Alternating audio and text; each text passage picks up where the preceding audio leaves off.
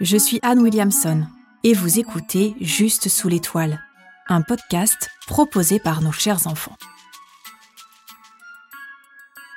Parce que les livres nous ouvrent au monde, nous font voyager, rêver, grandir.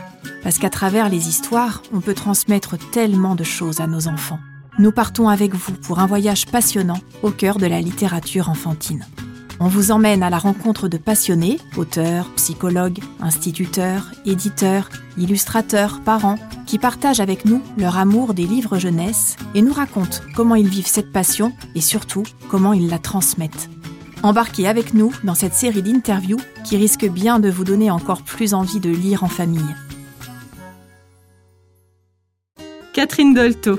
Ce nom ne vous est pas inconnu et pour cause. Catherine est la fille de la célèbre pédiatre et psychanalyste Françoise Dolto, celle qui a transformé le regard des adultes envers les enfants.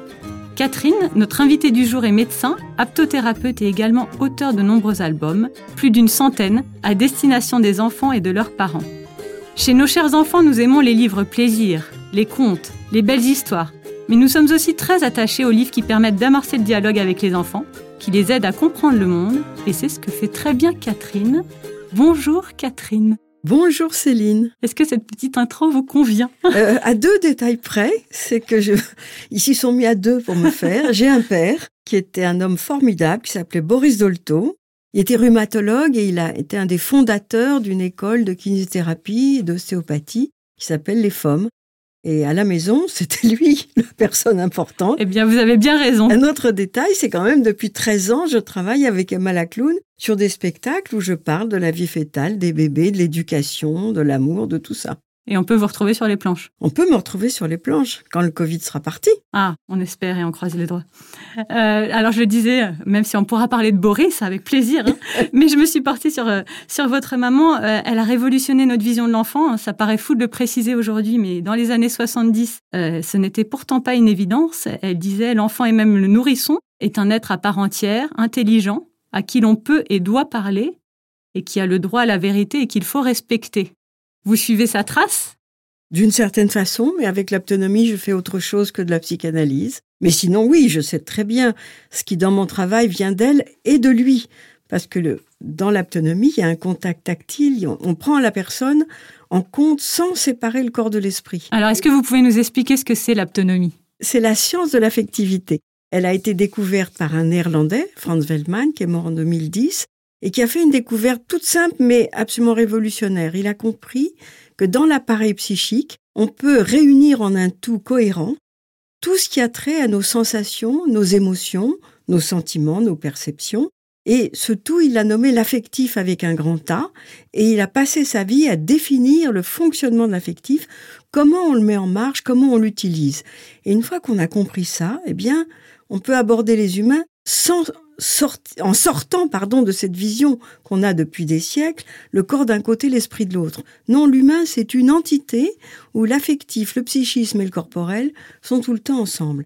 Et du coup, le, le nouage entre le corps et l'esprit est sans arrêt à chaque instant de notre vie organisé par l'affectif, mais aussi l'affectif filtre, parce qu'on reçoit à chaque instant des milliers de perceptions. Et on ne les laisse pas toutes monter à notre esprit, à notre conscience, parce qu'on deviendrait fou.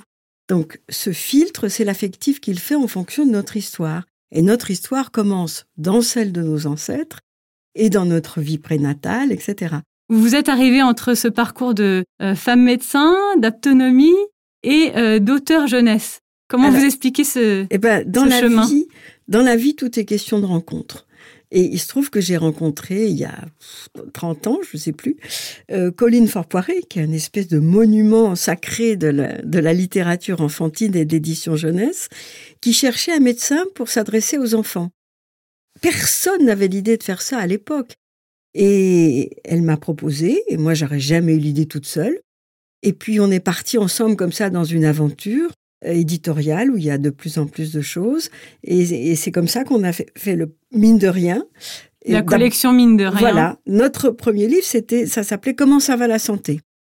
C'était en 84. Personne n'y croyait. Personne n'avait publié des livres, personne au monde, sur la santé s'adressant aux enfants. Donc c'était quoi l'objectif? Parler de la santé aux enfants? Bien sûr, parce que moi je viens de la pédiatrie. Et je voyais bien que les enfants étaient anxieux des histoires de maladies et portaient l'anxiété de leurs parents.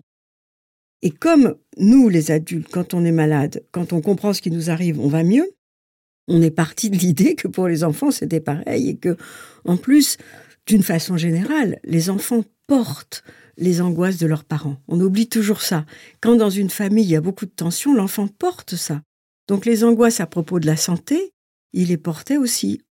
Alors vous collaborez avec Colline depuis plus de 30 ans oui. dans la maison d'édition Gallimard. Donc pour ceux qui connaissent pas, on a évoqué le thème de la santé, mais vous abordez aussi les thèmes de la famille, le vivre ensemble, le corps et la santé, toujours dans cette idée d'amorcer le dialogue entre parents et enfants. Certains titres euh, de vos, de vos ouvrages, ça va être l'opération, les gros mots, ma famille recomposée. Voilà, vraiment sur des thèmes qui peuvent parler à Pipi voilà, tous ces sujets. Caca fille et garçon, caca prout, fille et garçon. Euh, aussi, euh, tout ce qui est des questions éthiques, par exemple, euh, juste, pas juste. Des choses comme ça, le vrai, le faux, des, toutes ces questions-là qui sont très importantes pour les enfants. On y trouve de quoi échanger entre parents et enfants sur tous les sujets du quotidien qui peuvent être compliqués ou difficiles. Je veux dire par là qu'il y a des parents qui n'imaginent pas que certains sujets intéressent leurs enfants ou comptent pour eux. Par exemple, la mort ou la famille recomposée, etc. Ou bien il y a des parents qui sentent qu'il faudrait en parler, mais qui n'osent pas. Ou bien qui voudraient en parler, mais qui trouvent pas les mots. À ce moment-là, s'ils voient le livre, ils vont se dire, tiens, après tout, peut-être ça intéresserait mon enfant. Ou bien ils vont dire, ça, ça va m'aider à parler. Des choses comme ça. Nous faisons des livres pour des enfants qui ne savent pas lire. Ça pourrait être un paradoxe, mais ça n'en est pas un. Donc c'est plutôt euh, les 3-5 ans, c'est ça non, votre tranche d'âge Non, maintenant, on a, la collection a beaucoup évolué. On a changé aussi de dessinateur deux fois. Bon. Maintenant, je dirais, c'est 3, 6 ans et demi, 7 ans. Mais justement, je vais y revenir. L'idée, c'est qu'au début, pour les tout petits, les parents s'installent et il y a toute la dimension sensuelle de cette installation. Où est-ce qu'on est installé? Est-ce qu'on est dans un canapé? Est-ce qu'on est dans notre chambre? La couleur des murs, le, parfum du papa, de la maman ou du grand-père ou de la grand-mère, euh, l'ambiance que ça installe, l'ambiance sensuelle et affective que ça installe, tout compte. La voix. Si on dit euh, il était une fois, c'est pas comme s'il dit il était une fois. Tout est comme ça dans ces livres qui parlent beaucoup de choses affectives. La façon dont la grande personne va lire compte beaucoup. Et après, l'enfant grandissant va s'emparer du livre tout seul. Et puis, on va voir des enfants de 7, 8, parfois 10 ans. Moi, je le vois dans ma salle d'attente où j'ai ma collection. Je vois des enfants grands. Et en fait, c'est parce que, en relisant ces livres qu'ils ont connus tout petits dans cette atmosphère affective particulière, ils retrouvent l'atmosphère et ils relisent quelque chose qui leur a parlé. Et justement, sur l'angle de mine de rien et, les thèmes, quels sont les thèmes de prédilection? Ou en tout cas, ceux qui... Euh, s'il y avait un top 3 de toute la collection, quels sont ceux qui vraiment retiennent l'attention des parents et, des médecins, j'imagine, puisque vous êtes ben, aussi présent dans les salles d'attente? Évidemment, c'est ceux qui leur posent problème au quotidien. Par exemple, dire non. Il y en a un qui s'appelle dire non. Les colères, les histoires de pipi au lit, les histoires de séparation des parents, la famille recomposée, vivre seul avec papa ou avec maman, la mort, bien sûr, parce que les enfants, ça les intéresse beaucoup, la mort, et puis personne ne leur en parle. Oui, c'est des thèmes où aussi les parents peuvent se sentir parfois un peu démunis voilà. et ont besoin de, coups de pouce ou d'aide. Oui, il y a aussi les grandes questions comme l'amour. Qu'est-ce que c'est aimer hein? Et qu'est-ce que c'est Dans une famille, on va en sortir un justement qui parle de l'interdit de l'inceste. Mhm. Euh, bien que ça court déjà dans tous nos livres. Et il y en a un qui s'appelle Respecte mon corps à propos de la pédophilie. Mhm. C'est pas un joli titre, mais pour beaucoup de gens, on parle du corps. Moi, je déteste, je parle jamais du corps, je parle de la personne. Mais bon, des choses comme ça. L'école, l'école maternelle, les nounous, euh, les parents sortent, être propre, devenir propre. Euh. Et, sur le sujet de l'inceste, qui est un sujet dont on entend beaucoup parler, où on peut se sentir quand même en difficulté pour aborder ces thèmes, et où, euh, en l'occurrence, euh, il y a un besoin de prévention et de parler en amont. Est-ce que vous pensez que c'est, j'imagine que oui, mais nécessaire que les parents abordent ces sujets, même s'ils n'ont aucune suspicion, ou, ou peut-être simplement ils ont des peurs qu'ils ont besoin de partager avec eux? Est-ce qu'on peut évoquer tous ces sujets avec les enfants? L'enfant, il est en quête de sens dès sa vie prénatale. Ça, c'est le propre de l'humain, il cherche du sens à tout ce qui lui arrive. Et si on lui donne pas un vrai sens, il va en inventer un qui sera bien pire que la réalité. C'est pour ça que le plus simple, c'est de dire la réalité aux enfants. Qu'est-ce que la vérité et doit-on parler de tout à nos enfants? Alors, ça, c'est une grande question parce Mm. que quand les psychanalystes ont commencé à attirer l'attention sur l'importance de la parole et de la vérité, beaucoup de grandes personnes s'en sont emparées avec une grande maladresse. C'est-à-dire qu'ils ont pensé que la vérité, c'est ce que eux pensaient vrai, d'une part, et qu'ils pensaient aussi que ce qui les concerne eux concerne l'enfant. Alors que c'est pas vrai, vous le savez bien, on ne dit pas tout à tout le monde, n'importe quand, n'importe comment. Il y a un art et une manière de dire. En ce qui concerne les enfants, il y a d'abord la vérité qui les concerne, ce qui est vrai dans leur histoire et qui les regarde, parce que ça compte dans leur vie.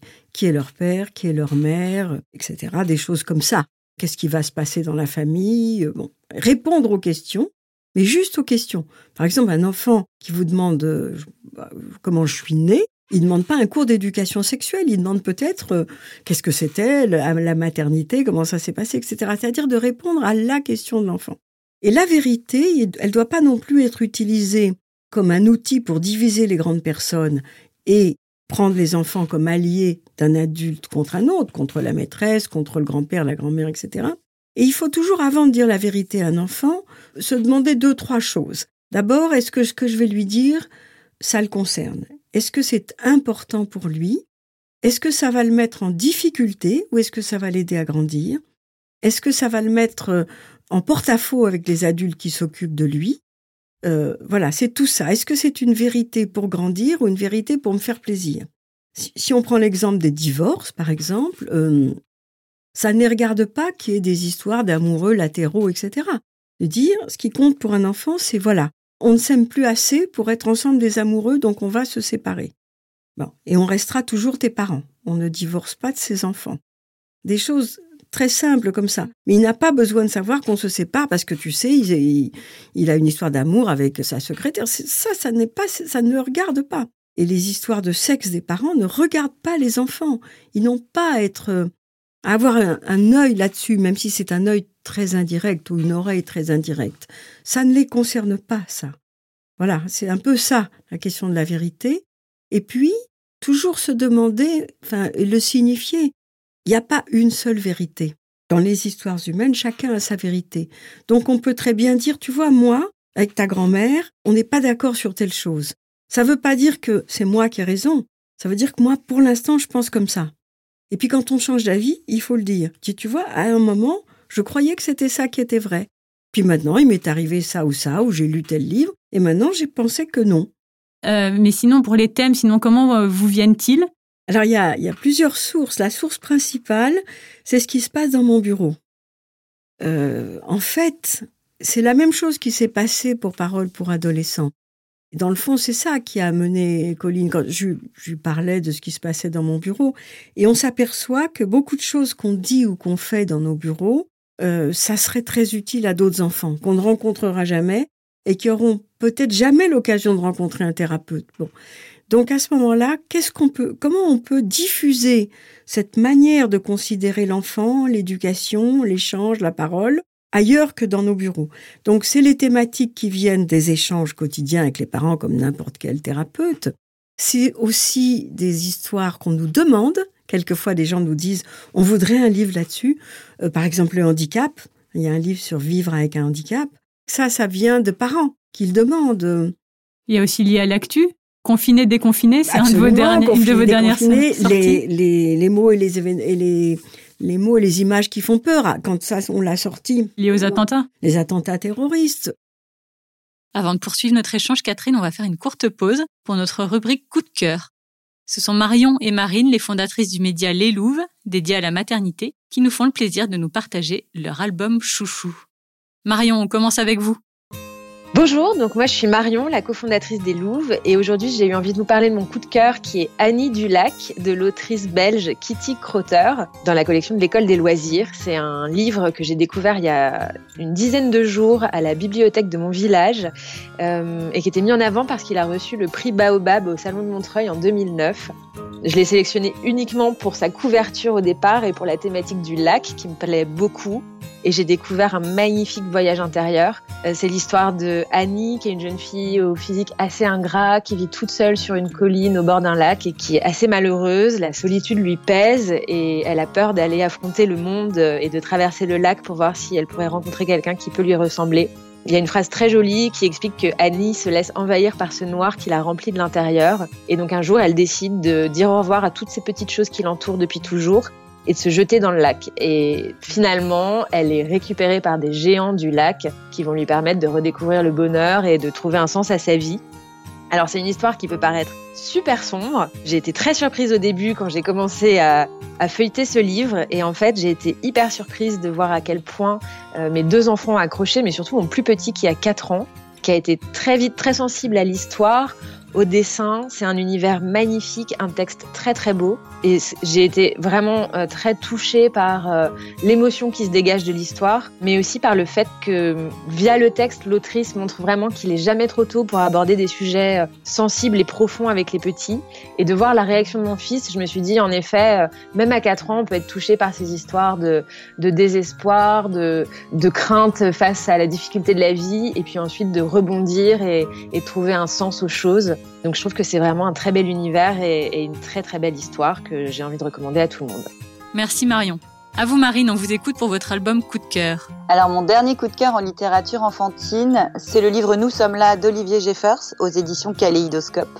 C'est un album illustré qui m'a été conseillé par mon libraire quand je lui ai demandé un livre pour expliquer à ma fille ce qu'était la terre, le ciel, l'espace, la notion de pays et même d'humain.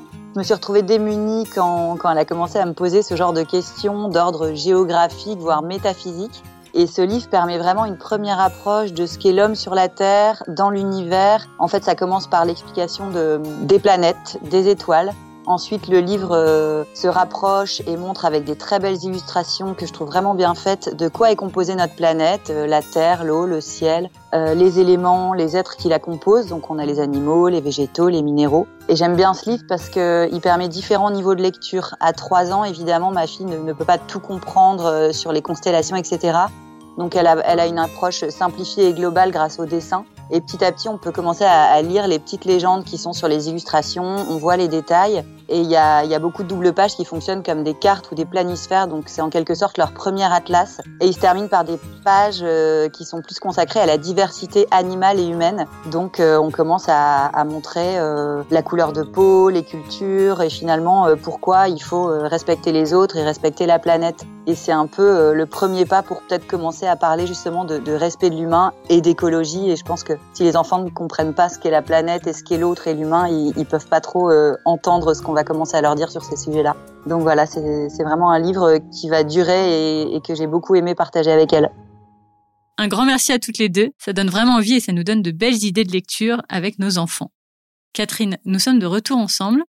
Une fois que vous avez votre thème, vous pouvez peut-être m'en donner un exemple. Une fois que vous avez votre thème, comment vous procédez? Voilà, quelles sont les étapes entre l'idée qui vient, euh, comme vous le disiez, de votre cabinet souvent, et puis la sortie du livre? Alors, c'est très spécial, mine de rien, parce que moi j'écris plein de choses, euh, mais mine de rien, je ne l'écris qu'en présence de Colline. C'est une espèce de truc. C'est le duo euh, de choc. C'est le duo de choc. c'est elle qui m'a appris que quand on écrit pour les enfants, il faut lire comme si on parlait à un enfant. Par exemple, je propose un truc et elle me lit ou je lui lis comme si elle avait 4 ans, ou moi. Et il se trouve qu'à ce moment-là, on écoute comme si on avait 4 ans. Parce que quand on est un bon thérapeute, on doit arriver à, fonctionner comme si on était un nourrisson, comme si on avait 4 ans, 5 ans, etc. Bon. Et donc, j'écris, je dis les idées, je lui lis, elle donne ses idées. Et après, il y a tout un travail de style, parce que il faut à la fois que les choses soient scientifiquement vraies, mais si on peut, plutôt jolies. C'est-à-dire qu'entre deux énonciations justes, on va chercher celle qui sera plus poétique, d'une part, un peu comique ou euh, plus jolie à entendre. Ça compte beaucoup. Parce que asséner la vérité comme ça, c'est sinistre. Donc on cherche aussi à ce qu'il y ait du charme, on pourrait dire. Il y a ça. Donc c'est comme un atelier, euh, voilà. Et finalement, c'est un travail d'équipe comme ça. Donc vous ajustez comme ça euh, l'une et l'autre en vous mettant à la place euh, du petit enfant si de 4 je lui Dis, si j'ai, alors quelquefois on s'empoigne parce que moi j'ai des choses vraiment, je dis mais ça je ne lâcherai pas là-dessus. Je veux dire ça. Et puis, il y a le travail de l'illustration, qui est très important. Donc maintenant, l'illustrateur que nous avons, c'est Robin, et c'est un illustrateur formidable. C'est très difficile de trouver pour un auteur un illustrateur qui accepte, qui soit à la fois un créateur authentique, un bon créateur, et qui accepte quand même de se mettre au service d'une pensée qui n'est pas forcément la sienne, tout en étant dans une collaboration, on échange. Quelquefois, on dit vraiment quelle image on voudrait. Avec Robin, la plupart du temps, c'est pas nécessaire. Mais euh, quelquefois, si je tiens à une chose particulière qui soit dans le dessin ou surtout qui n'y soit pas, euh, on va en parler avant, on suggère et puis après. Donc Robin envoie des, ce qu'on appelle des refs, c'est-à-dire des propositions comme ça de dessins un peu bruts de décoffrage, et on regarde en fonction des situations. Et là, on lui dit, ben non, là, on aimerait mieux que la maman soit plus petite, plus grande par rapport à l'enfant, que ce soit autrement. Bon, voilà, des petites choses, on ajuste comme ça. Et puis après, il y a la, la couleur, qui est très importante aussi. Mais ça, c'est vraiment euh, Robin qui va donner le ton. Mais quelquefois, ça peut arriver que je lui dise, mais écoute, pour une image comme ça, ça c'est trop sombre ou c'est trop. Ça peut arriver. C'est vraiment, mine de rien, c'est un travail d'équipe. C'est Amadou Ampateba, je crois qu'il disait, faut tout un village pour éduquer un enfant. Quand on s'adresse à des enfants, on est plusieurs et on parle au nom d'une communauté dans le fond. Ça ne peut être qu'un travail d'équipe. Une famille, c'est une équipe d'une certaine façon. Et une école, les maîtresses, la directrice, les ATSEM, tout ça, c'est des équipes. On ne peut pas être seul face à un enfant. Et je crois que c'est pour ça que, mine de rien, se fait dans cette créativité très particulière pour moi. Alors, vous posez des mots sur ce qui agite le monde. Hein. On le voit de ce que vous dites, sur ce qui trouble et inquiète. Vous dites quand on comprend mieux, on grandit mieux. Oui. Ben oui.